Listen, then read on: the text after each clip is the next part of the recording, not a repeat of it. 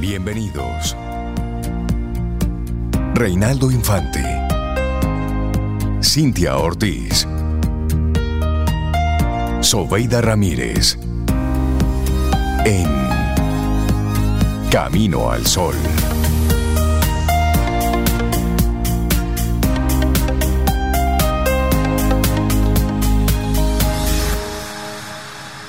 Comienza buenos días y bienvenidos a Camino al Sol en este miércoles mitad de semana. Estamos a 6 de septiembre, año 2023.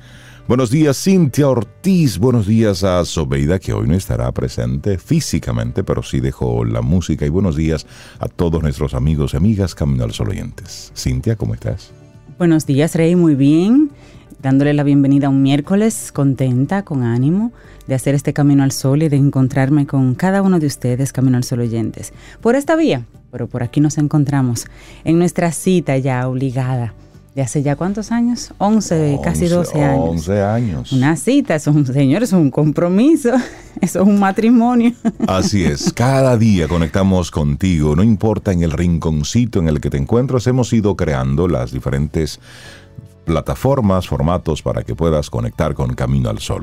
Siempre desde estación 97.7 FM, esto es, es radio lo que nos gusta hacer. Y desde aquí, bueno, pues conectamos con nuestra página web que es caminoalsol.do y de ahí, bueno, pues cada día, cada programa lo vamos dividiendo por pequeños pedacitos. Entonces, en las distintas plataformas de podcast, ahí tenemos entonces cada conversación, cada entrevista, cada cosa loca que pasa aquí en Camino al Sol, la vamos colocando ahí. Loca En- no, muy seria. Sí, hombre, precisamente eso. Por eso son cosas locas, cosas chéveres. Están ahí en todas las plataformas de podcast. Usted lo busca así como Camino al Sol. Y tenemos un canal de YouTube que ahí vamos colgando algunos videos en Camino al Sol Radio. Pero eso ya es, es en diferido. Estamos preparando así cositas especiales para que puedas conectar con nosotros visualmente cada día. Por eso es algo especial que estamos preparando para esos Camino al Sol oyentes que están ahí, que nos apoyan y que nos quieren seguir apoyando. Así es. Y recordarles también el teléfono donde está nuestro WhatsApp, el 849-785-1110. Rey siempre reitera que es un número telefónico normal donde usted llama y alguien dice, aló. Sí, es un número Sí, telefónico, sí, sí, pero en este horario, de 7 a 9 de la mañana, le damos prioridad al WhatsApp, porque obviamente no podemos salir al aire, pero ahí lo revisamos, recibimos todos sus comentarios. También el correo electrónico es otra vía por la que estamos conectando mucho, muchísimo con ustedes de manera así muy muy natural, solamente para saludar y se vale. Hola arroba caminoalsol.do. Y hablando de que ese tipo de comunicación por el, corre- el correo electrónico que, eh, también se vale, Rey, ayer nosotros recibimos dos muy buenas noticias por esa vía. Sí, sí. Nuestros Camino al Sol oyentes, encontrando corazones que caminan. Sí, para los que no se han enterado de qué va todo esto, es que junto con Arte Furtivo de Don Timo Pimentel, un, un esfuerzo que él tiene, al igual que Camino al Sol, él, va- él va a cumplir ahora 12 años, cumple Arte Furtivo. Bueno, pues él ha estado en todo ese tiempo eh, escondiendo algunas figuras, distintas piezas en cualquier rinconcito de este país. Y a través de sus plataformas, Don Timo, bueno, pues va colocando pistas. Sí. Y la gente las colecciona, las sigue, trata de, de, de hacerse de una de esas piezas. Bueno, pues en este mes de septiembre y a propósito de este aniversario de arte furtivo, bueno, pues Don Timo decidió hacer unos corazones al sol. O unos Corazones, que, caminan, pero son corazones precisamente con la alegoría de camino al sol. Exactamente. Y nosotros honrados y felices. Y bueno, la cantidad exacta de corazones no, solamente No la sabe Don Timo. No sabemos. No se crean que tenemos toda la información, porque hasta con nosotros Don Timo está haciendo Así mismo. sorpresitas. Entonces, desde el domingo, sí. desde que arrancó el mes de septiembre, él ha ido poniendo corazones y está dando entonces pistas a través de Instagram y en Facebook. Entonces ya algunos Camino al Sol oyentes han estado siguiendo encontrando las pistas y también ya han encontrado algunas piezas. Así es, Rey. Y mira, por ejemplo, una persona que nos escribe nos dice, hola, encontré un corazón camino al sol en el restaurante Il Vocale, en Valladolid. En Valladolid. Esta persona nos escribió ayer. Ajá. O vimos el correo ayer. Ahora tengo la, duda No, de. no, sí, pero sí, encontró sí. el corazón Fue en. Valladolid. O sea que Don Timo va- se tira lejos. Sí, sí. no es en la zona él metropolitana. anunció que iba por esa zona y por ahí dejó. dejó Ahí uno. está, en el vocal, en Valladolid, eh, Amarilis encontró un corazón. Pero Laura, también Laura encontró un corazón. Ella no nos dijo exactamente dónde, fue otra ubicación, pero nos mandó la foto de su corazón. Preciosa, porque además la acompañó con su mascota, la foto. Preciosa. Laura, también. necesitamos permiso porque queremos compartir esa, esa hermosa foto. Y tú sabes, y hay algunos que no han encontrado corazones, pero que sí salieron a buscarlo. Sí. Entonces- El corazón Elizabeth todavía está esperando a su dueño. Anda por ahí. Y tú sabes que ayer precisamente recibimos el, el testimonio de una Camino al Sol oyente.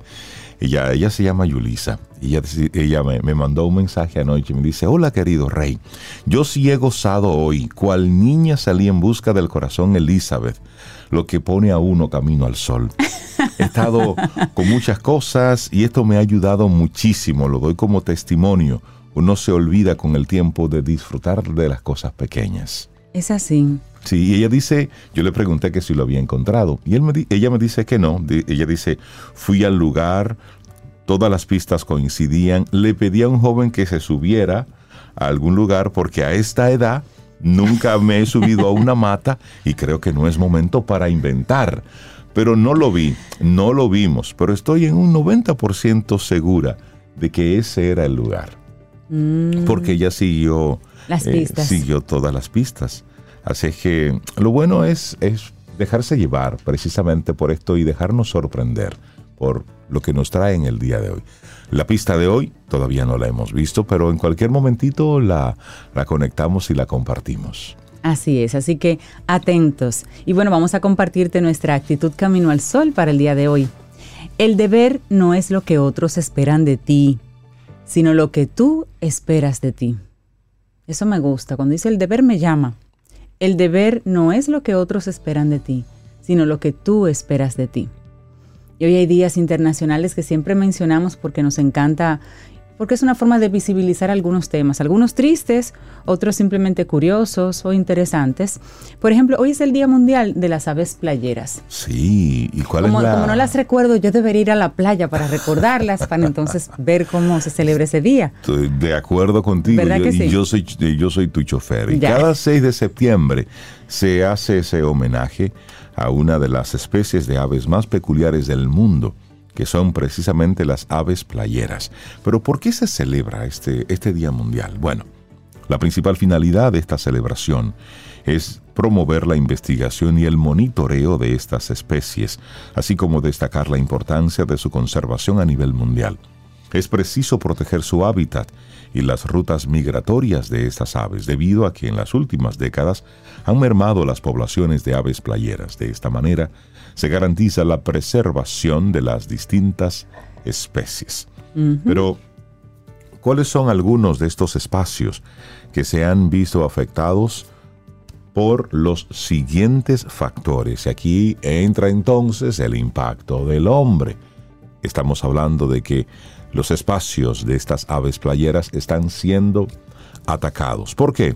Por la contaminación ambiental, por la afluencia vehicular en zonas de nidificación, es decir, donde tienen sus nidos, por actividades recreativas, principalmente eh, motores acuáticos y todo esto, y también por un asunto del el acecho de animales a sus nidos.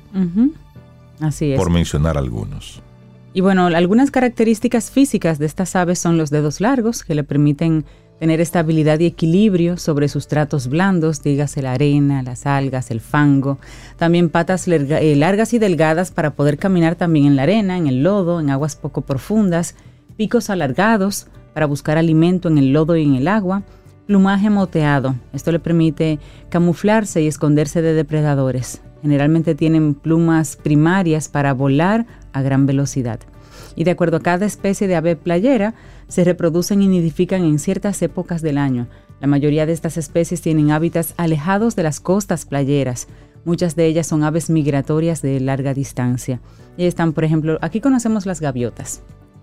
Las gaviotas se consideran aves playeras. Gaviota común, la gaviota del Pacífico, pero también está el alcatraz, el playero rojizo, el playero blanco, el playero semipalmeado, el playero canuto, ostrero americano. Son variedades y estos días son interesantes mencionarlos porque realmente usted sabía que existía un ostrero canuto, ¿usted sabía de eso? No. Pues ya Hoy lo le llega sabe. la información y si usted tiene un alma curiosa como la mía, por ejemplo, va a buscar cuáles son esas fotos, las va a compartir con sus chicos, por ejemplo. Y es una forma también de tener un poquito de información diferente cada día. Y los días internacionales nos permiten eso. Hoy también es el día de conciencia sobre el daltonismo. Lamentablemente en nuestro país hay, hay tantos daltónicos. Hay muchos. Sí, porque se pasan el Sí, semáforo en rojo. hay muchos que son de forma natural, pero hay otros que se hacen. pero, ¿qué es, ¿qué es el daltonismo y por qué esta fecha? Bueno, John Dalton nació un 6 de septiembre en 1766. Sí. Fue un científico que en su época hizo un descubrimiento sorprendente. El daltonismo existe. ¿Y cómo llegó a esta revelación? Bueno, pues resulta que tanto él como su hermano veían los colores de manera diferente al resto del mundo. Dalton pensó que tal vez tenían un líquido azul en sus ojos y cuando falleció dejó sus ojos a la ciencia para que la humanidad pudiera comprender esta peculiaridad. Sorprendentemente la ciencia no pudo desentrañar el enigma de sus ojos. Sin embargo, Dalton tenía razón al sospechar que el daltonismo era hereditario, y más de 150 años después, la evidencia del ADN confirmó que había heredado esta particularidad. Así es. Y a lo largo de los años el enfoque del Día de Concienciación sobre el Daltonismo se ha centrado en los desafíos que enfrentan esas personas con daltonismo, en el ámbito deportivo sobre todo. Sin embargo, este año se plantea un mensaje tema 2023 diferente. La campaña para 2023 se basa en una pregunta simple pero poderosa. 300 millones de personas viven con daltonismo y necesitan más reconocimiento y apoyo. ¿Qué harás tú? Hoy el tema de, de este año es más bien una pregunta, una Así invitación. Y básicamente el daltonismo, conocido como deficiencia de la percepción del color, es un trastorno visual que afecta la capacidad de una persona para distinguir ciertos colores. A menudo se asocia con una dificultad para percibir el rojo y el verde, aunque las variaciones pueden incluir otros colores, como el azul y el amarillo. ¿Cómo ven entonces las personas con daltonismo? Esa es una pregunta que podemos hacer en vivo un poquito más tarde. Así es. Imagina ver el mundo en una paleta de colores limitada. Las personas con daltonismo no pueden percibir algunos colores en su forma completa o tienen dificultades para diferenciarlos. Por ejemplo, el rojo y el verde pueden parecerles muy similares y no poder distinguir entre ellos. Esto puede afectar su capacidad para realizar algunas tareas cotidianas, como el semáforo que estábamos hablando. Como- pero es cierto, es cierto, tienen que aprenderse la posición de la luz porque no pueden ver la luz, el color como tal. Elegir la ropa adecuada también es un tema, identificar colores en mapas y en gráficos también. Esto puede verse, por ejemplo, bueno, algunas curiosidades, puede verse el daltonismo en más en hombres que en mujeres. Es hereditario, se transmite a través de los genes y es muy posible que si tienes antecedentes familiares de daltonismo, tú o tus hijos también lo hereden. Y sabes que ahí ya hay tecnología y empresas que están apoyando precisamente a las personas que, que son daltónicas. El mundo de Enchroma. La compañía Enchroma ha desarrollado lentes especiales diseñados para mejorar la percepción del color en personas que tienen daltonismo. Estos lentes, estas gafas, se han vuelto muy populares y han permitido a muchas personas ver una gama más completa de colores por primera vez en sus vidas. Y te mencionamos entonces algunos nombres de daltónicos famosos. Uno de ellos. Que a lo mejor la gente no lo, no lo sabe. Un daltónico famoso, Mark Zuckerberg. Sí. El cofundador y CEO de Facebook y de muchísimas redes Usted sociales, el, dueño de las redes sociales, es daltónico y él tiene problema para ver el rojo y el verde. Esta confesión arroja luz sobre la simplicidad del esquema de colores predominante en Facebook. Tú sabes que Mark, por ejemplo, siempre se ha hablado de su forma de vestir muy sencilla. su camiseta negra y sus jeans o sus pantalones de otro color, me parece. Exacto, Él no combina colores, gris. pero ahora también hace mucho sentido. Él como daltónico Exacto. no puede estar perdiendo el tiempo con combinaciones o depender de alguien para eso. Otro daltónico, Bill Clinton. El presidente número 42 de Estados Unidos es otro ejemplo destacado de alguien con daltonismo. A pesar de este desafío, Clinton lideró el país durante dos mandatos y desempeñó un papel clave en la política global. Y un actor muy famoso y conocido por ser la figura principal de dos de las sagas más exitosas de los últimos tiempos, Sí. de Matrix y de John Wick. Hablamos de Keanu Mi hermano. Keanu- a mí me encanta ese actor. Me gusta el actor y me gusta luego el ser humano que veo en las redes, por lo menos. Mm. Keanu Reeves, así es, actor canadiense. Eh, óyeme, que sí le ha ido muy bien. Él no trabaja en todo, pero ha sido muy selectivo. Y The Matrix y John Wick han sido súper taquilleros. Pues él es daltónico. Él es daltónico. Otro actor, también súper interesante, maravilloso, Samuel L. Jackson Rey. Sí, ¿También uno de los... Sí, bueno, lo conocemos por, por Pulp Fiction, junto con John Travolta, pero también en The Avengers. Él ha tenido varias participaciones. De hecho, estoy estuve viendo una serie con él hace, hace unos días. Sí. Sí. Bueno, mira, pues, y Eddie Redmayne, ese Ajá. maravilloso actor también jovencito, el que hizo de Stephen King en La Teoría del Todo, Ah, buenísimo. el que hizo de la película eh, Extrañas Criaturas y Dónde Encontrarlas, algo así. Bueno, él es daltónico también. Y tiene esa capacidad. Es para que veamos que es una pequeña, digamos, una pequeña deficiencia en un elemento de su vida, pero eso no limita a que tú puedas ser grande en cualquier otro elemento que te, Por que te lo propongas. Ahí tenemos un expresidente, actores, CEO de grandes empresas. y Eso es está en eso, nosotros. El eso. ser o no, eso está en nosotros. Mira, ya hay otro día global, ¿Cuál? el Día Global de Adquisición de Talento. Eso está muy relacionado con la parte de gestión humana, la búsqueda de talento humano por parte de profesionales o de empresas especializadas y que constituye una estrategia eh, integral utilizada por las organizaciones para cubrir cargos, para, para cubrir vacantes y para crecer. Muy, muy importante esa adquisición de talento. Bueno, pues Recursos Humanos tiene un día ahí para observar. Gestión humana, ahora Claro. le dicen. Ay, ay, ay, este cambio de nombre. 7.19 minutos es miércoles, mitad de semana. Sobeida Ramírez no está físicamente aquí, pero nos dejó el playlist para hoy. Entonces ella nos dice, Rey, ¿qué tal si comenzamos con Marta Gómez? Y esto que tiene como título, La vida está por empezar. No jugaremos a la guerra. Los titulares del día. En Camino al Sol.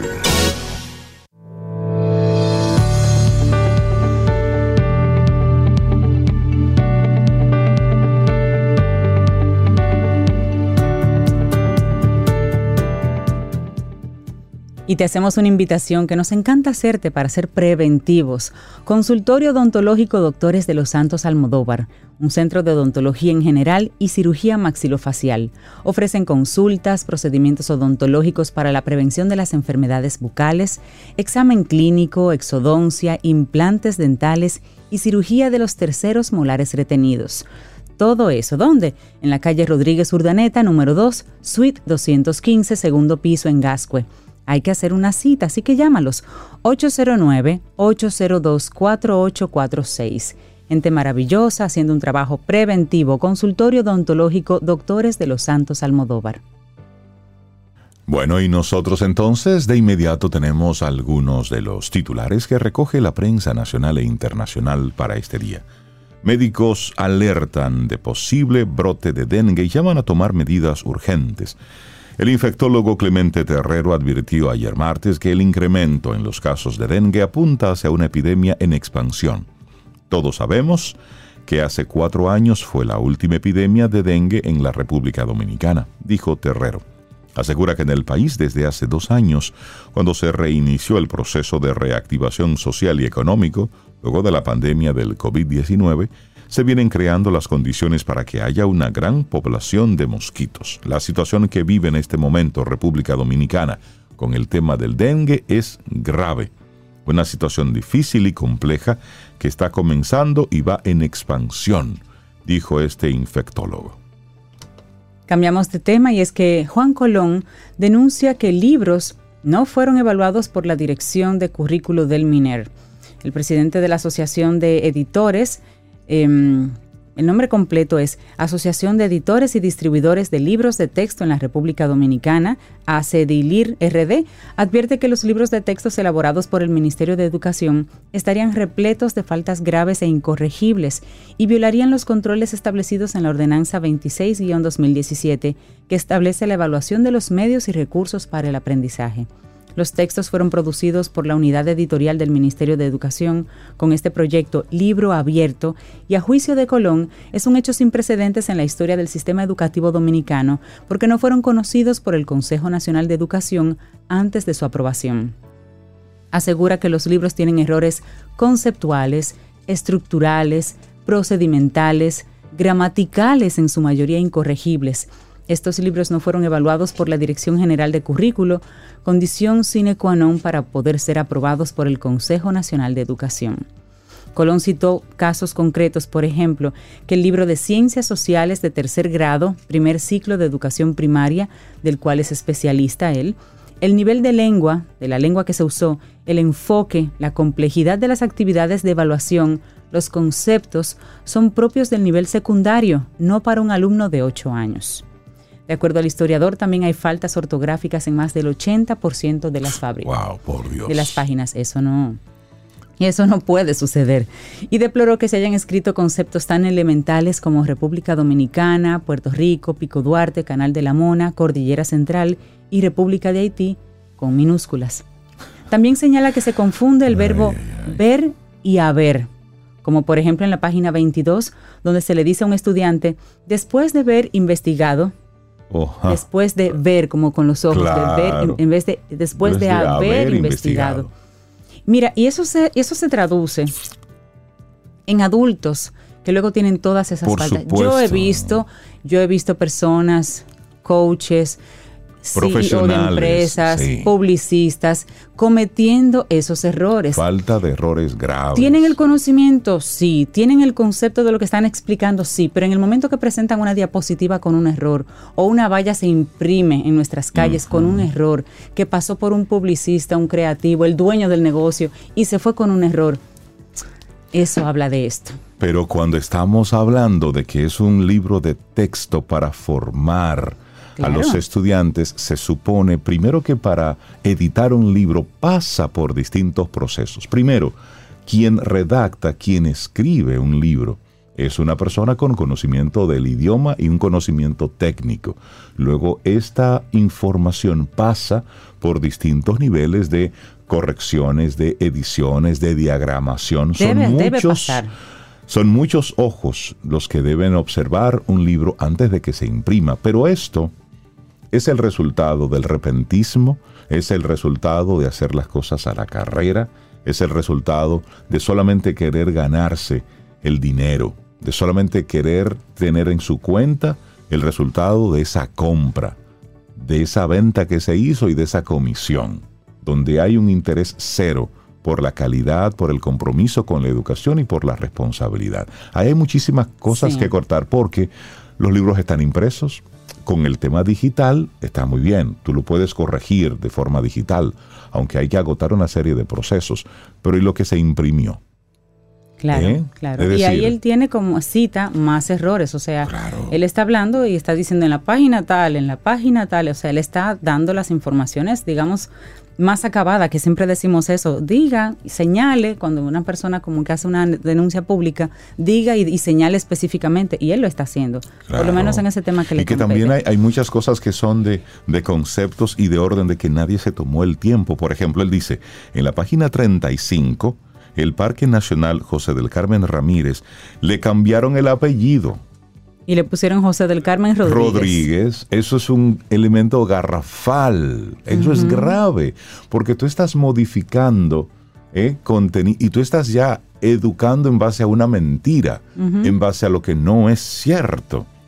Y entonces en la página 36 dice, en el macro región sureste, se dice que está constituida por ocho provincias, pero solo nombra cinco. Faltan decir, tres, o sea, el ahí contenido no tenemos está completo. un tema de concordancia. Si son Sí. ocho, son ocho. Si son cinco, son cinco. Y así va. Estos son Ay, María de esas- José. De esas cosas, de esas cosas. Eh, entonces luego dice, por Pero es ejemplo, sacarlo a la luz y mejorarlos, porque lo, lo que se quiere aquí es que esto se mejoren. visibilizarlo. Para que esos errores no lo tengamos más Y adelante. una cosa es el contenido ¿m? y otra cosa son los procesos. Aquí hay que observar el contenido, ¿m? por supuesto, esto hay que revisarlo y hay que revisar los procesos. Primero para que esto no vuelva a ocurrir y por otro lado, causas y consecuencias, porque al final, ¿quiénes pagan todos estos dineros? ¿Mm? Bueno, cambiamos ahora de tema. Hay un estudio que está planteando por ahí el cobro de la basura por medio de la factura eléctrica. Un estudio con fondos del Centro de Investigaciones JPAL Latinoamérica y el Caribe, LAC, concluyó que la baja tasa de recaudación de la alcaldía del Distrito Nacional por el pago de la basura podría mejorar cobrando el servicio a través de la factura eléctrica y que tenga consecuencia legal el incumplimiento de dicho pago.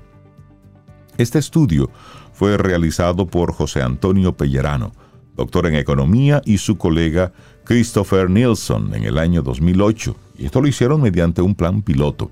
Fue una investigación que duró cerca de un año y medio y tuvo un costo de 68 mil dólares. Dado el contexto en República Dominicana, donde muchos de los servicios públicos tienen una baja tasa de cobro, entendí que era un terreno fértil para llevar una investigación que produjera resultados valiosos para la institución pública, explicó Pellerano. Es decir, imagínese usted que llega su factura eléctrica y también la factura de la basura. Entonces, Eso si es para no- asegurar que como usted va a pagar Eh, la luz, porque si no se la cortan, los que pagan, porque todavía no es tampoco una base tan, tan no es la base completa que está ahí, pero es para que paguen hay que un buscarle más. la vuelta. Esto es un serrucho, esto es un Sí. país y esto es un serrucho. Aquí hay que pagar todo el mundo dentro de sus posibilidades y de manera... Sí, Rey, Rey se ríe, Pero pero, es es para aterrizar el sí, concepto. Si sí. todos pagamos, todos pagamos menos. Porque aquí lo que estamos viendo es que el que está identificado es el que siempre paga los platos rotos. Así es. El que tiene el servicio de la luz es al que se la cortan. El que no la paga, bueno, ni se la cortan. y siempre tiene, y siempre se la busca. Y ocurre igual con el tema de la basura. Así si usted es. está identificado y usted la paga religiosamente, pues a ustedes que le cargan la mora y todo lo demás. Entonces, este estudio es interesante porque es todos que debemos, Todos. que debemos pagar. Todos. ¿Te digo algo más? Dime algo más. Me da un poquito de, de pena, pero bueno. La jueza de la Oficina de Servicios de Atención Permanente del Palacio de Justicia de San Cristóbal, Miolán Erasme, ¿Qué pasó? acogió parcialmente la solicitud de medida de coerción del Ministerio Público contra los imputados en el caso Explosión Mortal. Es el caso de San Cristóbal, que investiga a los propietarios de la empresa Vidal Plast SRL relacionados con el siniestro ocurrido en el municipio cabecera de esa demarcación y que dejó 37 víctimas mortales y 59 heridos. Al propietario le fue impuesta una cifra de 300 mil pesos y un dispositivo localizador, mientras que a su esposa y a su hija le fueron impuestas una fianza de un millón de pesos que será tramitada a través de una compañía aseguradora. El Ministerio Público explicó que con relación al cese de operaciones de la empresa, esto fue rechazado por el tribunal, mientras que el caso fue declarado complejo. Los abogados de las víctimas decidirán si apelarán o no las medidas de coerción impuestas por el tribunal. Y cerramos este momentito hablando de lo que pasó ayer en Santiago. Recuerdan que el lunes estábamos hablando de, cómo estaría el clima y el viernes Jean Suriel nos dijo de cómo venía el clima en esta semana. Bueno, pues ahí está. Intensas lluvias se registraron acompañadas de fuertes vientos. Hasta el momento la defensa civil no ha recibido reportes sobre familias desplazadas producto de estas precipitaciones y la Oficina Nacional de Meteorología pronosticó las lluvias para el martes en Santiago y en otras localidades del país debido a una vaguada que sigue sobre el territorio dominicano. Para este miércoles, para hoy, la institución estima que se registren pocas precipitaciones. Sin embargo, se están esperando aguaceros en La Vega, Santiago, San Juan de la Maguana, Elías Piña, Dajabón y Santiago Rodríguez. Eran impresionantes las imágenes ayer de las inundaciones en San- en Santiago. Entre las vías que fueron afectadas está la Salvador Estrella Sadalá, la 27 de febrero, la Antonio Guzmán, la Circunvalación Sur, la Monumental y la Juan Pablo Duarte. Es decir, avenidas, calles principales de Santiago, verlas convertidas en ríos de un momento a otro en, el, en la tarde de ayer. Estos son algunos de los titulares, algunas de las informaciones que te compartimos aquí en este Camino al Sol. Laboratorio Patria Rivas presenta En Camino al Sol, la reflexión del día.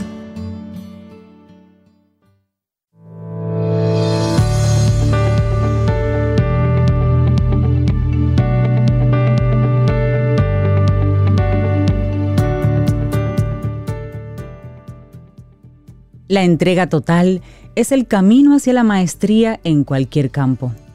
Esa es una frase de Robert Greene, actor, escritor norteamericano, y él escribió un libro muy conocido, seguro los Camino al Sol oyentes saben, Las 48 leyes del poder. Robert Greene. Un libro poderoso. Bien entendido, es una, es una riqueza cultural e histórica. Bien entendido. Mal entendido, bueno. bueno, seguimos aquí en este Camino al Sol, 7:43 minutos. Tenemos algunos, algunas reflexiones a propósito de lo que es nuestra intención para el día de hoy, que te la vamos a recordar, porque cada día debe ser, cada día debe ser vivido de forma intencionada. Hoy te proponemos, el deber no es lo que otros esperan de ti, sino lo que tú esperas de ti mismo. Entonces, hablemos un poco de motivación laboral, cómo mantener al equipo comprometido y cómo tú dentro de un equipo, bueno, pues ser esa bujía inspiradora. Así es, y preguntas. Siempre nos encanta comenzar con preguntas. ¿Cuál crees que es el principal impulsor laboral de un empleado? ¿Mm? Lo dejamos de tarea. La motivación laboral no solo parte de los incentivos económicos o de la posibilidad de un ascenso. Los equipos de trabajo son un conjunto de personas con aspiraciones, con emociones y con necesidades básicas. En este sentido, el papel de los líderes actúa como ese elemento catalizador capaz de dinamizar, de favorecer el compromiso e incluso de cuidar de sus empleados. Vivimos en un escenario social cada vez más incierto y complejo. La competitividad, la necesidad de innovar, la capacidad de reaccionar ante los imprevistos son elementos que atender a diario. Con tal fin, los trabajadores deben sentirse siempre alineados con la empresa para manejar con éxito dichas variables. Y en esta reflexión del día de hoy es que vamos a hablar sobre cómo lograrlo. Vamos a compartir ocho claves para favorecer la motivación laboral en los equipos. Así es, entonces, para comprender los mecanismos de motivación laboral, es interesante recurrir a B.F. Skinner, el padre del condicionamiento operante. Fue esta figura quien nos enseñó que buena parte de nuestras respuestas están influenciadas por el entorno. Por lo tanto, resulta fundamental saber que el compromiso de un equipo no depende solo de factores internos. Si las personas no se sienten valoradas, o no hay un proyecto de empresa claro, el compromiso no estará presente. Y saber esto es prioritario porque tal y como señalan en la revista Behavioral Science, la conducta motivada es decisiva para que una organización sea productiva y eficaz. Así es que te vamos a compartir de inmediato algunas de estas claves. La primera de ellas, conectar con los equipos, con la cultura organizacional. Claro que sí, el primer paso para favorecer la motivación laboral es hacer partícipes a los empleados de la cultura organizacional. Quiere decir que los equipos de trabajo deben conocer cuáles son los valores y las políticas de la empresa. Algo así se logra compartiendo con ellos información y no manteniéndolos al margen de cada dinámica o de cada problema. Es más, BMC Health Services Research apunta en un artículo un dato llamativo. Los líderes son esa pieza clave para hacer llegar el capital humano las metas de dicha cultura interna. La forma en que se haga logrará que los trabajadores se sientan más o menos involucrados en esos propósitos empresariales. Así que la clave número uno, conectar a los equipos con la cultura de la empresa. Luego la clave número dos, contar con una organización menos jerárquica y más colaborativa. ¿Has oído hablar de las organizaciones verticales y horizontales? En la actualidad, las empresas más competitivas y con mayor compromiso por parte de sus empleados son las que tienen un estilo horizontal y colaborativo. Esto significa que los jefes o gerentes están en contacto directo con los trabajadores sin mandos intermedios. Esta dinámica incrementa la confianza, el trato cotidiano y esta cercanía que crea lazos y propósitos compartidos es efectiva. Al existir una cadena de mando más reducida, los equipos perciben un amplio abanico de control en la gestión y algo así siempre es positivo. La clave número 3. Atender el estilo de comunicación y liderazgo. Todo jefe que desee contar con un equipo proactivo, interesado, motivado, debe atender su liderazgo y su estilo de comunicación. Para mejorar esta competencia es muy útil la lectura del libro de Daniel Coleman, Inteligencia Emocional en la Empresa, un libro del 2019. Algunos consejos que hay en ese libro, por ejemplo, liderazgo democrático. Este estilo es el más recomendable para optimizar las relaciones, la productividad y la conducta motivada. Y se trata de un tipo de líder que tiene en cuenta las opiniones de todos los grupos a la hora de tomar decisiones. Pero también hay ahí reflexiones sobre la empatía, la escucha activa y la claridad. El mejor estilo comunicativo es aquel que sabe ser cercano, empático y capaz de escuchar de manera activa y sincera. Asimismo, el diálogo entre ambas partes debe ser claro y conciso, evitando contradicciones y evitando amenazas. Diferentes canales comunicativos, otro consejo. Cuantas más herramientas de comunicación existan, mejor.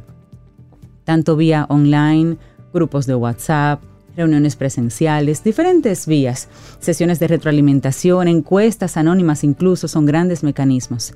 Y también hablar de comunicación abierta y transparentes. Los directivos deben escuchar las ideas, las preocupaciones y las sugerencias de los equipos. La retroalimentación positiva y constructiva es un elemento esencial para mantenerlo motivado.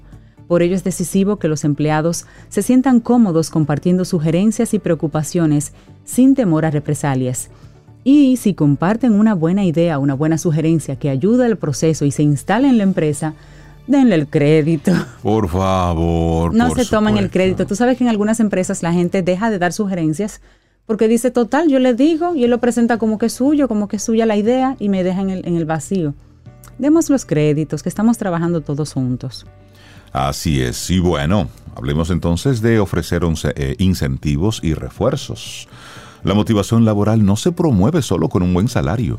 Las organizaciones deben establecer adecuados estímulos y esfuerzos y refuerzos secundarios con los que lograr el compromiso de los equipos. De este modo, los buenos incentivos son un detonador efectivo para mejorar el desempeño y el compromiso. Así puede lograrse que muchas empresas ofrezcan, pueden ofrecer tarjetas de regalo, seguros de salud, etc. Un incentivo muy poderoso es la oportunidad de promoción, de promocionar en la empresa, es decir, de, de seguir creciendo, de seguir elevándose. También otorgar días libres o favorecer la flexibilidad eh, horaria es una estrategia atractiva. Otra, los reconocimientos públicos a los equipos de trabajo, también esto fomenta la motivación y las bonificaciones y los premios optimizan tanto el rendimiento como la conducta motivada. Estas son apenas algunas, algunos ejemplos que te podemos compartir. Hay muchísimos. De hecho, hay, hay libros completos que son específicamente de cómo tú puedes, a través de qué cosas puedes seguir incentivando y motivando a tu equipo de trabajo. Y esto no necesariamente es para que lo utilice eh, el gerente general de la empresa. No, si tú eres encargado de un equipo de trabajo, no importa qué tan grande o pequeño sea, hay cositas, hay cosas que puedes hacer para mantener el ánimo y la, y la integración del grupo. No, y, tomarse el tiempo de conocer a tu gente, porque hay personas que se motivan con dinero, digamos, un bono, los mueves, es su maquinaria por la necesidad que tenga, pero hay personas que se motivan solamente con ese espaldarazo otras personas que em, valoran mucho, por ejemplo, la formación y que pagarle un curso para ellos es, es, darle visibilidad, es importante. Entonces, mirar todo eso también. Promover metas claras y motivadoras es otra clave. La motivación en el trabajo requiere que la mente humana encuentre estímulos desafiantes e interesantes en el día a día. Por contra, las tareas rutinarias y los objetivos mal definidos actúan como auténticos virus que atraen el ostracismo y la progresiva renuncia silenciosa. La renuncia silenciosa es aquella en lo que no te entregan una carta, el cuerpo está ahí, hace el trabajo, asiste, pero no, no da esa milla extra, no, no tienes esa alma realmente comprometida con la empresa. Si te preguntas cómo puedes llevar a cabo esta técnica de promover metas claras y motivadoras, bueno, feedback y seguimiento, recompensas y reconocimiento, poner metas desafiantes pero alcanzables, hay personas que se motivan con metas desafiantes, y también poner objetivos específicos y medibles que se busquen alcanzar en la organización. Toda organización que desee contar con un equipo humano más motivado y productivo debe potenciar la cultura del refuerzo. Esto implica no solo garantizar un salario acorde con las categorías profesionales, es necesario atender factores emocionales y psicológicos, como valorar el esfuerzo, las ideas y las aportaciones a la empresa. Bueno, y también está el salario emocional. Sí, brindar un salario emocional. Este define todos esos beneficios no económicos que un empleado o equipo de trabajo recibe de su organización. Este es un elemento decisivo e inspirador de cualquier escenario laboral debería tener en cuenta. Sin embargo, como argumentan en el Indian Journal of Science and Technology, muchos empresarios no consideran esta dimensión. Estos últimos opinan que el salario monetario es lo único que hace que un trabajador se sienta satisfecho. Es más, algunos líderes pasan por alto cómo beneficiaría a un escenario laboral incluir este factor en la política organizacional. Y esto es un error. Te describimos cuáles son los componentes que la integran. Por un lado, percibir una buena sensación de pertenencia a la organización. Es necesario que el nivel de estrés y la presión sean siempre manejables. Crecimiento profesional, es decir, poder ascender y desarrollarse en la empresa. También el salario emocional lo define la posibilidad de conciliar el trabajo con la vida personal. El buen clima laboral es un pilar que toda persona necesita para poder rendir en condiciones. Son cosas para que hablemos precisamente de ese salario emocional. Bueno, y demostrar las valías profesionales es otra clave. En muchos ambientes de trabajo habitan empleados que se marchitan en silencio. Son figuras desaprovechadas en puestos que están por debajo de sus competencias y valías. Es más, en ocasiones, a pesar de tener un contrato acorde con su categoría profesional, rara vez tienen la oportunidad de demostrar sus ideas y habilidades. Todo líder o gerente que desee motivar a sus equipos debe permitirles ser creativos e innovar. Desarrollarse de acuerdo con sus categorías laborales es un factor esencial, muy, muy, muy importante. Si se desaprovecha el talento, todos perdemos como sociedad, no solo las empresas y las propias personas. Y por eso es tan importante cuando están trabajando las personas de, gestión humana en la captación de talento, que a veces le dicen, lo que pasa es que usted está sobrevalorado para la posición, sobrecualificado para la posición. Es tomando mucho en cuenta esto, una posición que no te rete, que no presente, que no te permita mostrar tu valía profesional. Tú lo tomas porque, bueno, necesitas trabajo y necesitas el dinero, pero en poco tiempo son, como dice, como dice aquí esta reflexión, empleados que se van marchitando en silencio después. Así es. Y luego, bueno, pues hablemos de crear espacios donde los equipos sueñen con trabajar. Cuando una empresa cuenta con espacios estimulantes, cómodos, ergonómicos, el desempeño y la motivación crecen. No hace falta disponer de salas al estilo Silicon Valley, Basta con crear espacios colaborativos que faciliten cumplir los objetivos de forma positiva.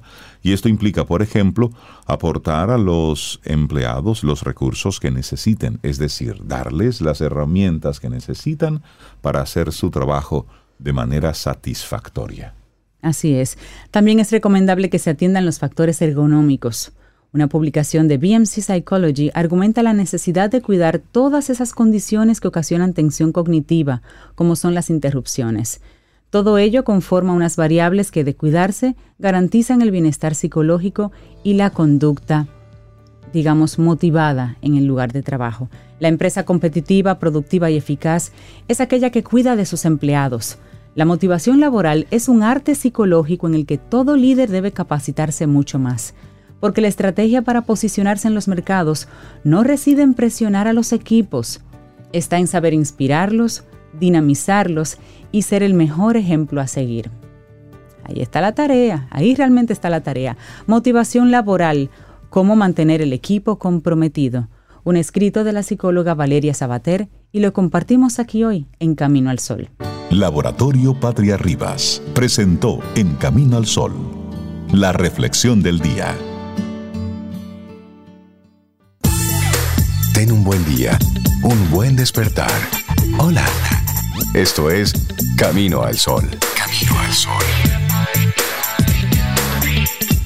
Para iniciar tu día, Camino al Sol.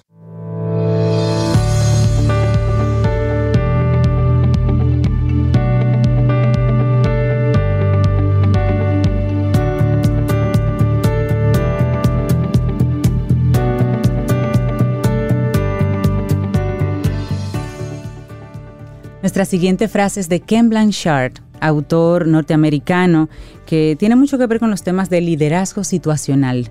Su frase dice, el compromiso es la chispa que enciende la excelencia laboral. Me gusta esto de, ir encendiendo esa chispa, esa energía. Bueno, nosotros seguimos aquí avanzando en este camino al sol. Son casi, casi, casi las 8 de la mañana, casi. Pero te preguntamos. A tocar el timbre. pero, pero te preguntamos. ¿Tienes ya tus titulares? ¿Tienes ya tú la, tu intención para el día de hoy? Si no tienes una intención, te compartimos la nuestra, porque siempre es bueno tener esto, un propósito de día. El deber no es lo que otros esperan de ti, sino lo que tú esperas de ti mismo. Entonces, uh -huh. hazte la pregunta antes de ir a esa reunión, antes de llegar a, ese espacio laboral, ¿qué yo espero de mí en el día de hoy? Porque siempre estamos esperando del otro. ¿eh? Que te den, que te entreguen, que hagan contigo. Pero, ¿qué tú esperas hoy de ti? Hazte la pregunta. Y así vamos despersonalizando las cosas. Y ahí le damos los buenos días y la bienvenida a nuestro buen amigo Giovanni Montero, psicólogo deportivo de Perfiles. Giova, buenos días y bienvenido de nuevo a Camino al Sol. ¿Cómo estás? Buenos días, Rey. Buenos días, Cintia. Buen día. Hola. Eli, buenos días. que está aquí en cabina. Y a Sobe donde esté también sí, le mandamos claro, abrazo. Sobe, ¿verdad? Sobe, Sobe. La mandamos a trabajar hoy.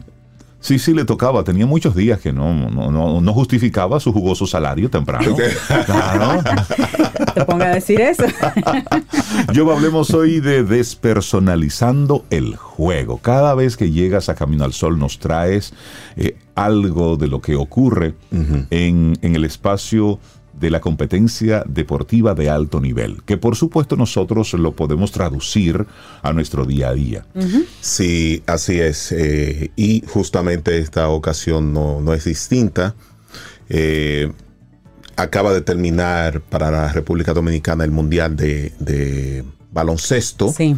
donde todo el mundo soñamos, todo el mundo despierto soñamos de que la República Dominicana tenía la posibilidad de por primera vez en la historia eh, ir a, a, unas Olimpiadas de baloncesto. Eh, ya bueno, era, las ya Olimpiadas. Eh, bueno, todavía nos falta un chance en, en, el repechaje y todo eso, pero esta vez se conformó un equipo y la dinámica del equipo eh, fue, fue buena. Realmente se veía en las redes sociales como los muchachos estaban, eh, tenían esa cohesión, tenían, tenían ese, esa dinámica entre ellos, con, con el dirigente, el cuerpo técnico, todo el mundo estaba como, aparentemente estaba nivelado en el camino que tenían que seguir para, para tener los éxitos. Eh, por supuesto, era una, una competencia muy difícil porque estábamos hablando de países eh, número uno en el deporte. Sí. Pero nosotros dimos la sorpresa al ganarle a Italia, eh, al ganarle eh, a países que realmente tenían, son un potencial en baloncesto. Y hablemos entonces de despersonalizar el juego. ¿Qué te motiva a traer este tema? Sí, mira, pasó algo durante el proceso de los muchachos de, del primer juego, el segundo juego, hasta que llegamos eh, a la segunda fase donde teníamos que enfrentar a Puerto Rico. Mm. Entonces, nosotros tenemos una historia dentro del deporte, se da en el béisbol, se da en el, en el baloncesto, se da en el, en el voleibol, que son como los, eh, eh, lo- los deportes que, que realmente competimos. Y se tiende a hacer una personalización cuando se va a enfrentar a Puerto Rico. Entonces, esa personalización tenemos que entender que no es buena. Es decir, ser competitivo no es personalizar una competencia, porque las habilidades de- de- del equipo, del atleta, se reducen porque lo toma de manera personal. Es decir, hay poco control emocional cuando yo me tomo de Claro. manera personal una competencia contra alguien. Claro, bueno, y en una serie que estamos viendo ahora que, que tiene mucho que ver con, con que la fuerza te acompaña y esas cosas, cuando enseñan y cuando entrenan hablan de que la pasión es importante, pero el impulso precisamente y la personalización hacen que tengas debilidades, porque entonces vas con todo y no mides algunas cosas. ¿Por qué nos pasa específicamente con Puerto Rico? ¿Será por la frecuencia con la que tenemos los encuentros con ellos versus otros? Sí, hay ¿Por una qué? historia, hay una historia eh, deportiva en el área donde eh, generalmente cuando se, se van a, a enfrentar los dos países salen aquellos eruditos del, del deporte que lo saben todo, que son capaces de sustituir al entrenador, a cinco jugadores y hacer unos análisis científicos de por qué o cuál, cuál equipo es mejor. Esos eruditos no juegan, nunca han jugado y nunca han pisado una cancha en el, en el- en el caso de- del baloncesto, pero son los que más saben. Entonces son los que llevan el encuentro previo a las redes sociales. Y las redes sociales, por supuesto, son las arenas modernas eh, eh, romanas, Sí, ¿verdad? Sí, sí. La- donde eh, si ganas, yo te vitoreo, te, te aplaudo, te apoyo, pero si pierdes, sin importar que tú eres de mi país, si es mi país que yo estoy aportando, entonces pido que te moches la cabeza. Entonces, wow, o sea, esa es la fuerza del mensaje de esas Claro, personas. claro que sí. Entonces, cuando lo- los atletas previo al juego llevan ese encuentro a las redes sociales, Sí, esa carga. se pierde completamente. Se pierde ese, se, se desvía lo que se necesita a nivel de concentración. eh, cambiamos la agresividad deportiva por rivalidad. Eso es peligrosísimo porque nosotros comenzamos a interpretar de una manera especial todo lo que haga el equipo o un jugador determinado. Entonces, cu- ahí comenzamos a, a personalizar eh, el, el- el juego y justamente perdemos casi la mitad de nuestras capacidades deportivas que necesitamos para ese encuentro. Entonces, numerosas investigaciones eh, han, eh, se han realizado sobre estos aspectos. Por ejemplo, la, la Journal eh, Sports Psychology dom- eh, 2019 y 2020 estudió este fenómeno, estudió el fenómeno del descontrol emocional frente, frente a, a un determinado equipo y estudió el fenómeno de la agresividad de los jugadores eh, en un encuentro donde hay una personalización y lo que se encontró fue totalmente eh, negativo. Pérdida del control emocional, pérdida de las habilidades, pérdida de la concentración.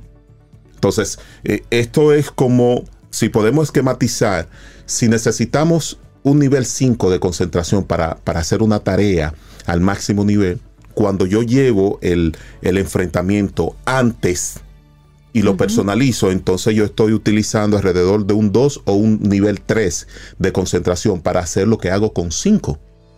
Entonces ahí viene muchísimo, muchísimos elementos vienen que, que se involucran a nivel emocional que no permite que podamos tener un buen rendimiento deportivo. A veces uno ve situaciones como tan diferentes al deporte como por ejemplo una contienda política en la que uno ve que por las redes o, por otros escenarios digamos se alteran un poquito a los jugadores de, esa, de ese terreno en este caso políticos para que hagan ciertas cosas o ciertos comentarios, para sacarlos de balance, digamos, como una forma de visibilizar eh, de- deficiencias o simplemente hacerles perder el tino en un debate y cosas así. Eso se lleva entonces al plano deportivo. Ustedes Así es. eh, han investigado eh, a través de, de- de- de- y lo que nos traes en el día de hoy de despersonalizar el juego, esa relación República Dominicana-Puerto Rico. Pero se ven en otros deportes, se han visto entre otros países.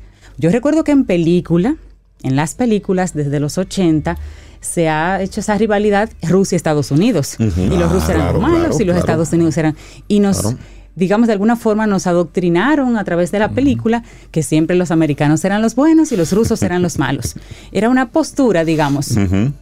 ¿Se da ese tipo de cosas, se da ese tipo de elementos en otros deportes que tú hayas notado, aparte de la rivalidad República Dominicana-Puerto Rico, que puede buscar simplemente que alguien en particular, jugador clave en un, en un partido específico, pierde el tino, golpea a alguien? Yo recuerdo que en un mundial de fútbol a Zid- a Zidane, le.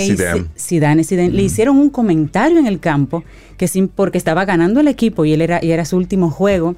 Señores, me veo como un experta en fútbol. Ey, pero bien. Y era su último juego. Le hicieron un comentario en el campo que lo sacó de, de quicio, lo sacó del lugar y agredió a esta persona y por eso pues no, no tuvo la salida, digamos, que se esperaba para su carrera. Pero fue, fue adrede que se hizo para Claro. sacarlo de, de balance. Entonces, puede suceder así que, que entidades lo hagan a propósito para sacar o desbalancear un equipo y mostrarlo, digamos, no profesional, no a la altura deportiva que se espera.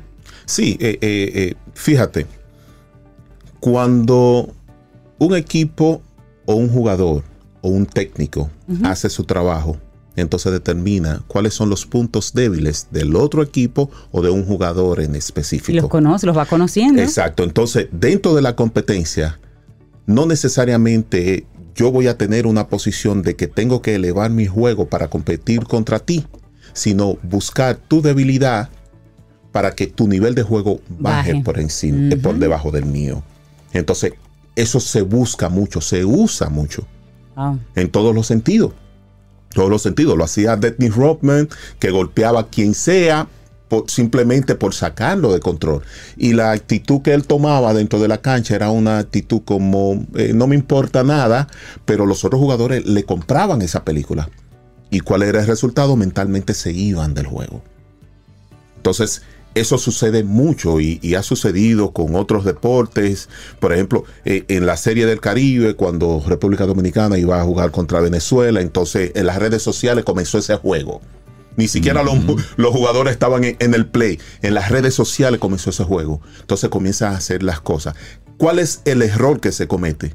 Cuando el cuerpo técnico permite que los jugadores entren a, Exacto. esa- ese a ese duelo. Y mira, y has, y has- y has dicho algo sumamente valioso ahí. Una cosa es lo que pasa en el terreno de juego y otra cosa muy distinta es el, el imaginario. Claro. ¿Mm? Es decir, el, el tema de las rivalidades entre artistas, entre actores, entre equipos, entre países, le da como un, un sazoncito distinto a un enfrentamiento. Sí. Es decir, cada vez que en el voleibol las dominicanas se iban a enfrentar a Cuba, era como el, era Sí, sí. una rivalidad Sí, sí, similar. Aquí en Dominicana con el béisbol, que si las águilas y el Licey. Y decir, y esto, que son amigos jugando, porque aunque, aunque tú y yo seamos rivales hoy, la realidad es que mañana nos montamos en un avión y jugamos en el mismo equipo al otro día. Así es es. decir, no somos rivales, enemigos per se. Y en el fútbol, aunque Cintia lo mencionó, pero ocurre igual en el mundial cuando cada quien está representando su país. Pero cuando esto termine, mañana nos vemos y nos ponemos la misma camiseta. Exactamente. Y, y precisamente cuando hablas de despersonalizar el juego, me llama mucho la atención de que en esta ocasión, y volviendo al ejemplo que ponías al principio del baloncesto, de que en esta ocasión tuvimos un buen desempeño, sí recuerdo los comentarios de algunos de los jugadores, de los estelares que vinieron de la NBA a, a jugar, cómo se estaban refiriendo a su participación, que venían comprometidos con el equipo, venían comprometidos Claro. con el país. Y creo que ese diálogo, que verbalizar esa intención, marcó mucho la diferencia en esta oportunidad. Porque antes hemos tenido equipos conformados por grandes eh, Talentos. atletas y talentos. Sin embargo, eran como islas, cada uno Sí. jugando desde su individualidad. Y así no se gana un partido. No, no, no, no, no, no. Eso está bien para un, un- un deporte como el Individual. tenis. Como el tenis, ¿verdad? Exacto. Donde usted es su propio equipo y hace lo que usted entienda que debe de hacer en cancha. Pero cuando se trata de un equipo deportivo, eh, tenemos que entender, y esto es el mensaje a, a los eh, cuerp- al cuerpo técnico, no solamente a los jugadores, de que tenemos que trabajar eh, esa, ese, ese enfoque, tenemos que salir con un objetivo a la cancha.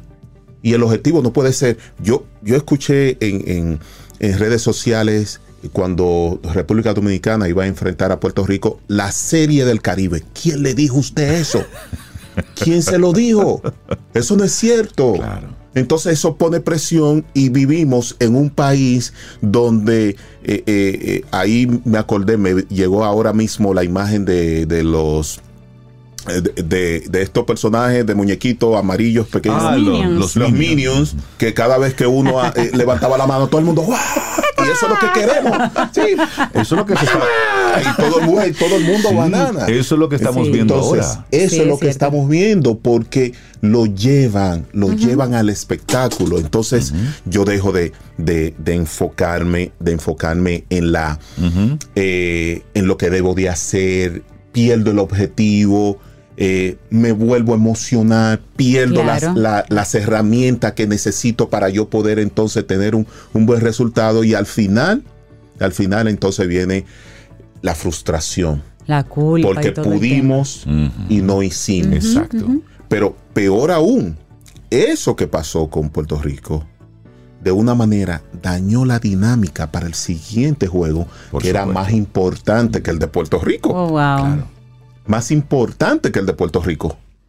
Ahí está la consecuencia. y cuando ese, ese, me gustaría preguntarte finalmente, esto de despersonalizar el juego, cuando se saca de las redes sociales, cuando la situación no está ahí, digamos que están todos tranquilos y portándose bien, ¿cómo, cómo, ¿qué mensaje darle a los equipos cuando salen al terreno del juego? Por ejemplo, cuando juegan dos, dos equipos y uno está en su casa. Entonces todo el público obviamente pues está apoyando a su casa. El contrario recibe el bu, no recibe los aplausos adecuados. O sea, es una presión que tiene el equipo que visita. ¿Cómo también eh, eh, despersonalizar el juego para ellos, que están entrando a la boca del lobo, contra un contrincante con refuerzos, digamos? El refuerzo es todo el estadio a su favor. Sí. Ahí hay que despersonalizar el juego también. Claro. Hay que hacerse una Claro. narrativa para poder vencer eso. Así es. Pero la presión mayor es para el equipo local, no para el visitante. No me digas. Claro, porque el visitante sabe que es visitante y sabe a lo que, a lo que se va a enfrentar. Va con todo. Entonces el equipo local tiene la presión de no, po- de, de no dejar caer ese apoyo. Mm, es por cierto, eso, cierto, por eso que cada vez que se hace un, un- un elemento, un evento deportivo aquí importante, el equipo local tiene mayor presión. Cuando íbamos a clasificar para las Olimpiadas eh, Tokio 2020, que se hizo aquí la- el clasificatorio, lo primero que yo me reuní con todas las muchachas y le dije, ok, cierren redes sociales cerren redes sociales, no chateo, olvídense, ustedes, sus familiares van a venir aquí, lo van a ver y todo, van a compartir, pero olvídense completamente. Incluso las muchachas, eh, se hizo un claustro con ellas. No lo dejaron en sus casas, vámonos a un hotel, se quedan ahí durante todo el evento. Fue el hotel. Las redes sociales, cuando el equipo se, se se, se enfoca en las redes sociales, entonces pierde la atención y el enfoque en el partido.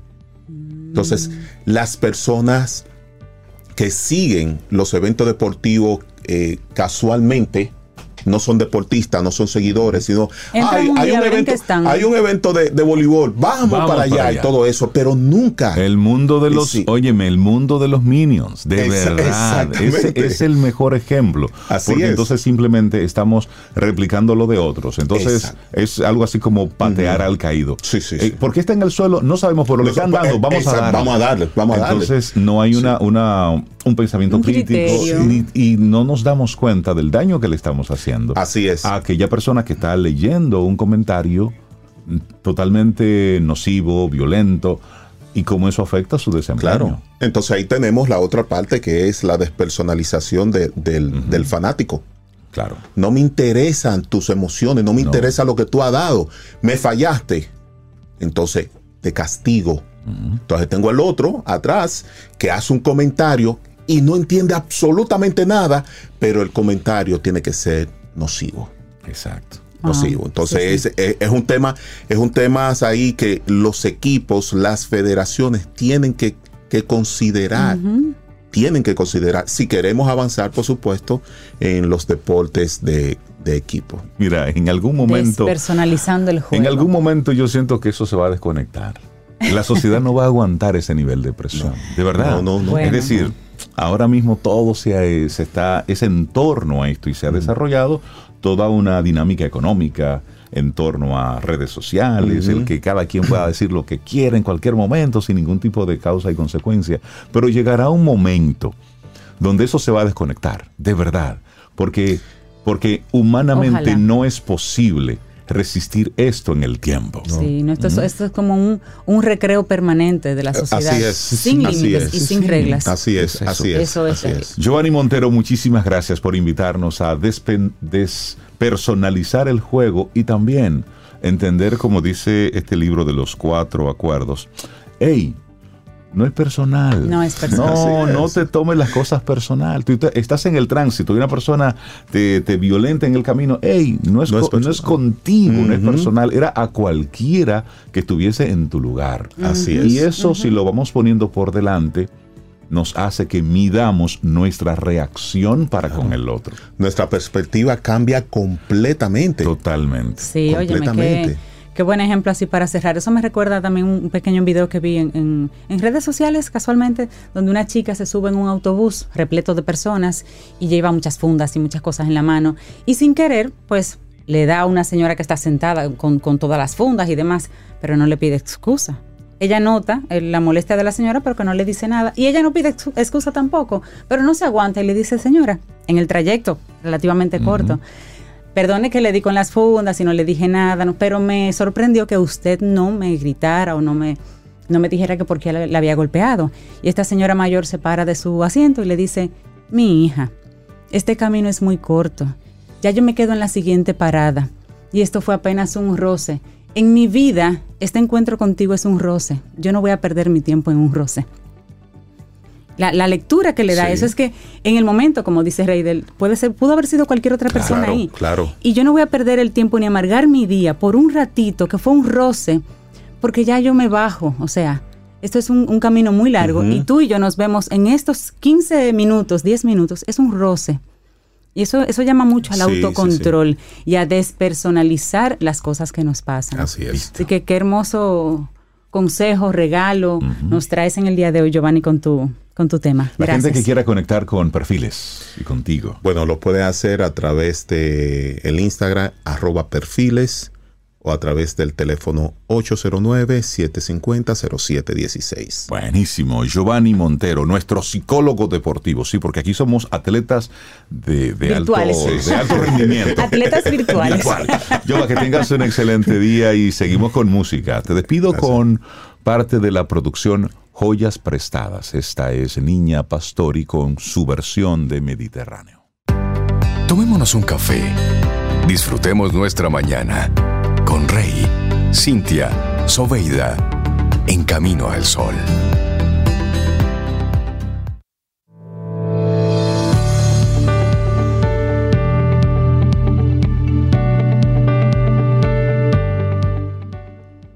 La responsabilidad personal es el precio de la grandeza. Una frase de Winston Churchill, antiguo oficial del ejército, corresponsal de guerra y primer ministro británico.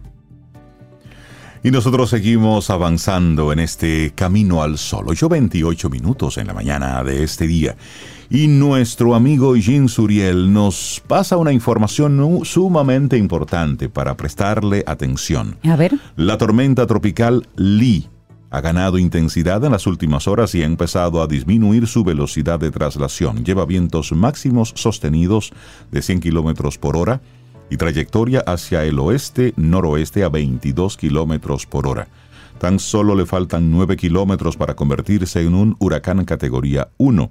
lo cual podría alcanzar en las próximas horas debido a que se mueve hacia una zona muy caliente al este de las Antillas Menores. El Centro Nacional de Huracanes de Miami prevé que Lee se convierta en huracán categoría 3 en las próximas 36 horas y la categoría 4 para el sábado, con vientos máximos de hasta 240 kilómetros por hora. ¿Y de qué estamos hablando? Bueno, de que en el transcurso del domingo podría desarrollar una trayectoria al norte de Puerto Rico y entre lunes y martes moverse al norte de la República Dominicana. Eso le estamos diciendo hoy, para que la semana que viene no estén diciendo, pero no sabíamos. Bueno, pues en Camino al Sol estamos diciendo que hay una tormenta que en las próximas horas se va a convertir en un huracán y de acuerdo a los expertos podrá ser un huracán muy poderoso. Estaría pasando hacia el norte, pero cuando está dando vueltas por ahí abajo, para cualquier lugar Sí. puede coger. Entonces, su campo nuboso es muy amplio, por lo que se van a sentir efectos indirectos en el territorio dominicano. Hablamos de precipitaciones entre moderadas y fuertes en gran parte del país, ráfagas moderadas de viento en el este, noreste y norte y un oleaje peligroso desde la isla Saona hasta Montecristi. Esto es para finales de esta semana, principios de la semana que viene. Así es hay un que diario, prestarle atención a esto. Hay un diario internacional que se llama el Diario New York que dice que podría convertirse en el primer huracán categoría 5 en el Atlántico Así en es. este año. Entonces, estar pendiente. para que nosotros le prestemos atención Gracias, y gracias Jean. a Jean Suriel por compartirnos este dato tan importante. Y bueno, llega el momento para hablar con una querida amiga, Caril Taveras, experta en estrategias comerciales, conferencista, es docente universitaria y es colaboradora querida aquí en Camino al Sol. Buenos días y bienvenida a tu programa. ¿Cómo estás, Caril?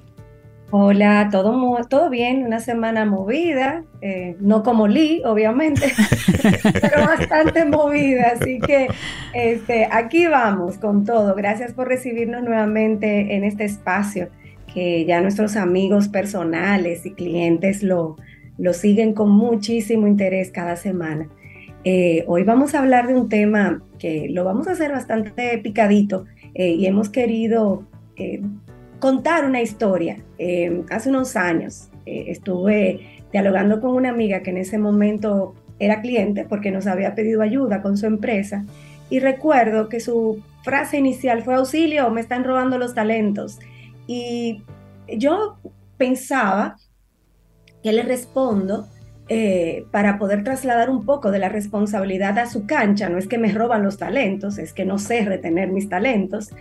Y, la pregunta fue la siguiente, ¿estás tratando a tus colaboradores como si fueran tus principales clientes?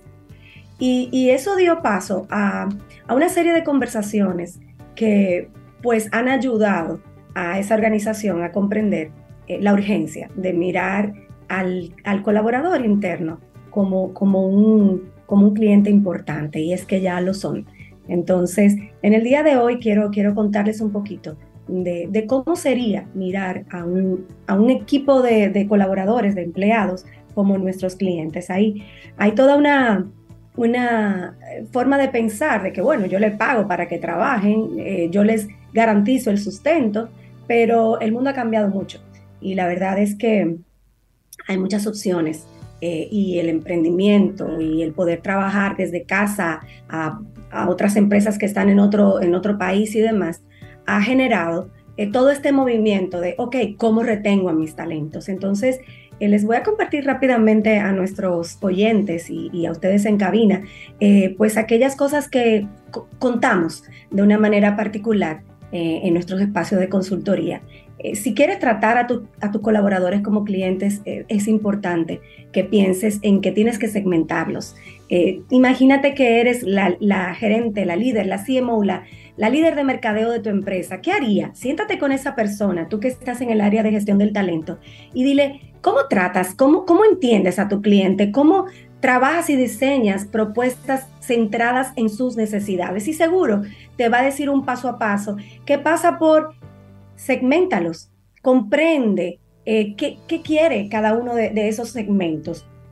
Está el segmento joven, está el segmento adulto, están los microsegmentos, el joven interesado por, eh, por ciertos temas eh, del mundo, ciertos temas. Entonces comenzamos a tomar la población de colaboradores y a partirlas en pequeños grupos. Y es ahí cuando comenzamos a tener un diálogo diferente con nuestras audiencias internas. Evaluamos sus necesidades. ¿Por qué querrían comprar tu producto? Y en este caso tu producto es ser parte de tu organización. ¿Qué es eso que haría que venga todos los días muy feliz?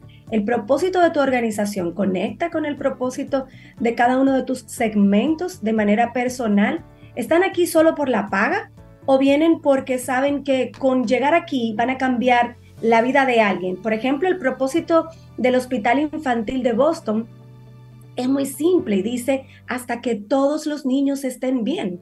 Entonces, cuando nosotros somos parte de una organización con un, un MTP, un propósito masivo transformador como este, tú dices, wow, viene la tormenta Lee, pero yo tengo que buscar la manera de poder llegar a mi oficina, a mi trabajo, porque este día yo puedo cambiar la vida de un niño. Entonces, hablamos de, tener un, propósito organizacional. Entonces, luego pensamos, ok, ya los traje, ya los conecté con mi propósito, ¿cómo los retengo? ¿Cómo los fidelizo? ¿Cómo los convierto en fan de, su marca, de la, marca que le, emplea? Y es ahí donde entramos en el concepto del el employer branding. Eh, parecería algo muy sofisticado y que solamente lo pudieran abordar grandes corporaciones, pero es muy simple. Es encontrar el centro del propósito organizacional, garantizar que tus audiencias, y hay herramientas, ahí está el Ikigai, el Ikigai personal, el Ikigai colaborativo, el Ikigai grupal. Puedes trabajar con muchas de estas herramientas para entender cómo hacer que estos conecten y ahí comienzan a mirar su organización diferente. Claro, el, paquete de compensaciones también debe entrar en el juego.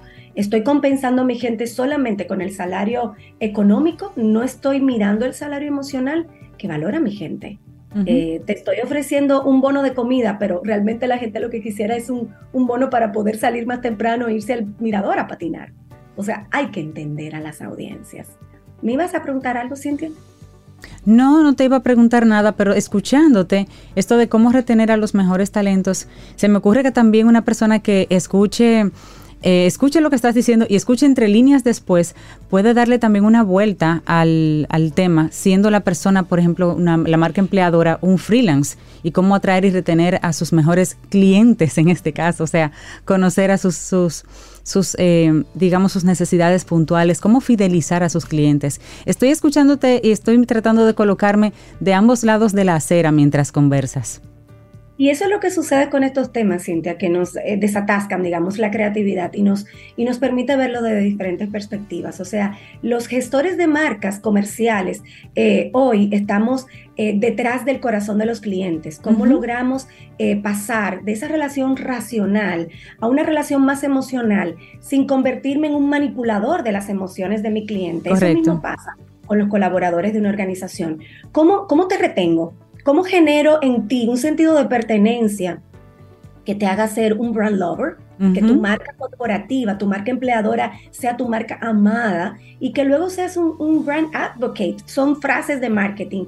Que tú pelees por tu marca, que tú seas esa persona que primero compartes lo que tu organización está haciendo y que te conviertas en un embajador natural, orgánico de tu marca empleadora. Que sientas orgullo de trabajar ahí. Orgullo de pertenencia, definitivamente. esto, esto es un, concepto que hace muchos años las grandes multinacionales lo vienen trabajando y ha tomado forma, eh, se ha, eh, digamos, democratizado, se ha puesto eh, al alcance de medianas, pequeñas, pymes, emprendimientos. Lo podemos lograr, no importa el tamaño de nuestra organización. Si sabes cómo trabajar una estrategia con un cliente sentado en el centro, es exactamente el mismo paso a paso, porque en este caso tu cliente es tu colaborador. Si quieres entender mucho mejor este tema, yo, yo los invito a que eh, analicen sobre, eh, busquen información sobre employer branding, eh, marca empleador en español, cómo, cómo, cómo puedo hacer que mi empresa sea un panel que atrae a esas abejas laboriosas y que conecten con, la, con lo que somos eh, en la organización. Eh, esto es algo que involucra a todos los colaboradores de la empresa. Comienza con la visión eh, prácticamente de una persona que siempre es el líder, cómo quiero, qué quiero hacer con mi empresa en este sentido. Y luego cuando comenzamos a medir los indicadores que mejoran con esta gestión, entonces nos hacemos nosotros bastante fans de este tipo de herramientas, porque pasamos de manejar el colectivo desde lo racional y lo básico, el salario, la hora de entrada, la hora de salida, a lo, a lo emocional, ¿con qué conectas? ¿Qué te es atractivo de formar parte de nuestra organización? ¿Cómo, cómo puedo hacer de esto un mejor lugar para ti? ¿Cómo puedo elevar eh, tu felicidad mientras colaboras con nosotros? Me gusta mucho eh, un libro de eh, la psiquiatra Marian Rojas Estapé. Marian Rojas Estapé es española eh, y está muy, muy de moda en las redes sociales. Hace ya unos años que yo la, la sigo y he estado leyendo todos sus libros. Y ayer justamente, lo tengo aquí en, en, la mesa de la oficina, por eso estoy mirando hacia el lado, el libro se llama Encuentra tu persona vitamina, el que estoy Mm, leyendo. tu persona este vitamina, sí. Ayer justamente leía algo súper interesante. Su hermana, ella viene de una familia de psiquiatras y con esto voy cerrando nuestra participación de hoy. Su hermana es psicóloga, su papá es psiquiatra y ella es psiquiatra y clínica y colaboran juntos. Y su hermana y ella crearon una empresa llamada Ilucio que justamente hacen este tipo de intervenciones a nivel eh, organizacionales. Eh, no desde la perspectiva de marca empleadora, que es más un tema de negocios y de marketing, sino de cómo lograr que los espacios de colaboración sean espacios cargados de oxitocina, porque la, la oxitocina es la hormona de la felicidad. Entonces, eh, ellas, ellas trabajan unos temas súper prácticos y lo conectamos con esto que estamos hablando en el día de hoy. Decimos, ¿cómo podemos generar espacios de trabajo donde la gente sienta que cuando entra deja todas sus cargas en la puerta y que cuando se va quiere que mañana sean las 8 de la mañana para volver a entrar? De esto se trata todo esto. O sea, queremos retener talento, queremos atraer buen talento, queremos ser un lugar donde la gente dice, mi escuela, me fui porque me tocaba un siguiente nivel, pero siempre lo miraré como mi alma mater, como, como el lugar donde crecí como persona y como profesional. Te invito a que te acerques a estos conceptos. Interesante, interesante, y discúlpame que, que, te interrumpa, Cintia y también Caril. Interesante que tú estés planteando esto por lo siguiente. Ayer hablaba precisamente con, con, una, con una talento y me hablaba de distintas eh, empresas del mundo del entretenimiento que desde fuera son vistas de una forma, pero dentro la realidad es otra. Uh -huh. Es decir, y eso es muy común, hay marcas, hay empresas que la gente quiere trabajar con esas marcas, quiere trabajar con esa empresa por la reputación y o por la imagen que esas empresas han trabajado hacia afuera. Pero estar ahí dentro es otra cosa. La historia es muy distinta. No es lo mismo llamarlo que verlo que llegar. verlo llegar, exactamente. Entonces, esto ocurre con muchísima frecuencia. Sin embargo, hay otras empresas que no son tan sonoras, que su tamaño es más modesto, es más pequeño. Sin embargo, la gente o los que salen de ahí la llaman la escuelita. Uh -huh. En todas las industrias hay una empresa que es considerada como, mira, en tal empresa es la escuelita, porque mucha gente que salió de ahí, pues formó tienda aparte, o cuando llegó a un espacio distinto, pues trajo un conocimiento importante. Entonces, es un poco la pregunta, Caril, hacerle la pregunta a los, a los empresarios, a los, a los dueños de, de negocios. ¿Cómo quieres tú que sea considerada tu empresa? Es decir, ¿Cuál es ese posicionamiento que en la mente de el que se va se lleva de tu, de tu empresa? Porque los talentos van y vienen.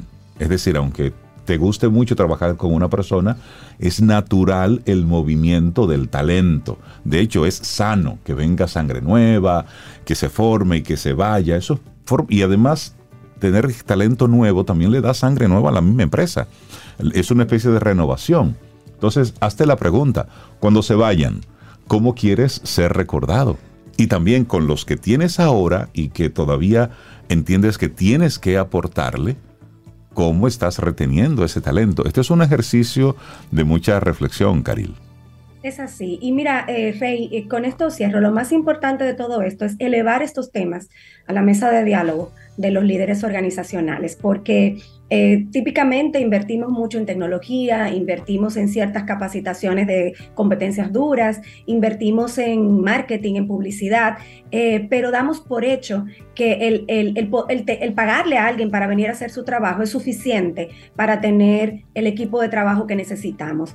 Y esto ha cambiado mucho. Hay muchas herramientas. Mientras te escuchaba hablar, recordaba una eh, que trabajamos como parte de esta consultoría de Employer Branding y es el ciclo de vida del colaborador. Incluso por diseño podemos decidir ser la empresa donde los mejores talentos se formen para luego pasarlos al mercado. ¿Por qué? Porque luego depende del tipo de empresa. Esos diseminados en el mercado se convierten en tus principales clientes a futuro. Entonces es un tema muy estratégico, es muy relevante, hay que pensarlo. No es no es el tipo de relación que teníamos con el colaborador en los años 80, en los años 70, donde por un bono, por, por desempeño, por antigüedad, reteníamos. Todo ha cambiado y lo importante de todo esto es que estos temas comiencen a colocarse en esos lugares de diálogo. ¿Cómo queremos gestionar estratégicamente a nuestros colaboradores? ¿En qué nos queremos convertir como, como organización? Y bueno, de eso se trata, de dar visibilidad a, estos temas y que no pasen por debajo del radar, porque eh, hay con todos estos indicadores que impactan en la organización, hay muchos recursos que se dilapidan, que se pierden, porque no estamos haciendo una gestión estratégica de nuestro cliente más importante, que es el cliente interno. Mira, y eso me recuerda, y ya para, finalizar, Caril, con tu, con tu segmento, pero me recuerda a un, un, libro que estoy leyendo que se llama Agridulce.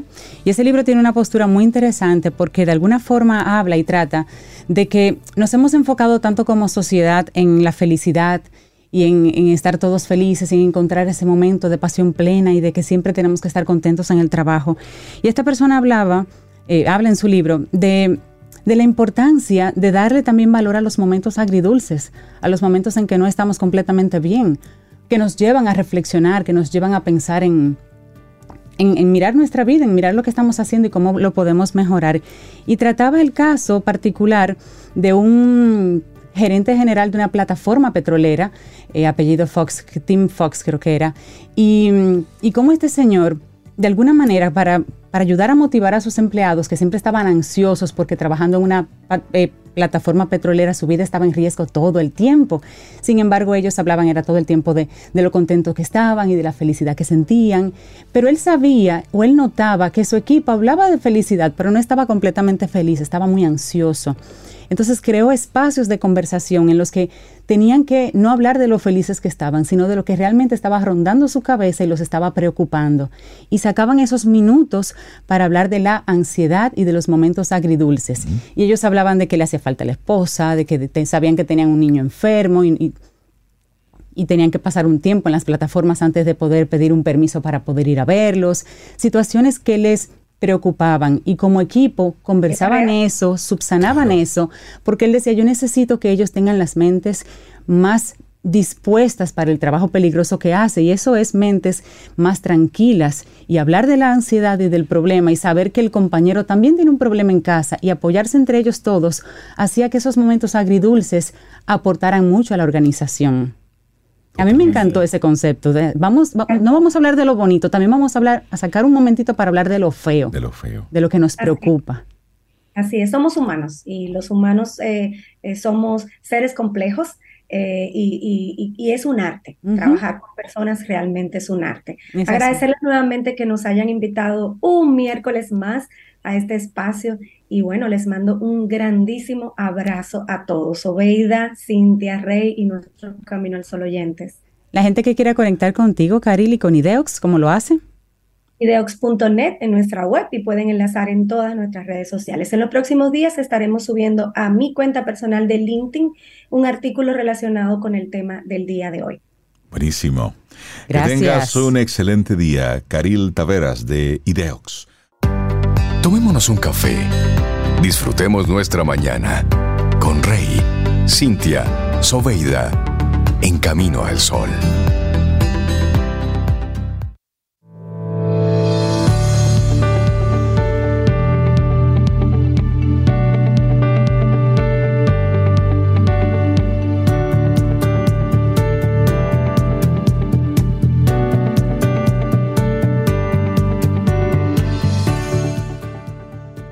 El compromiso es el alma de la gran empresa.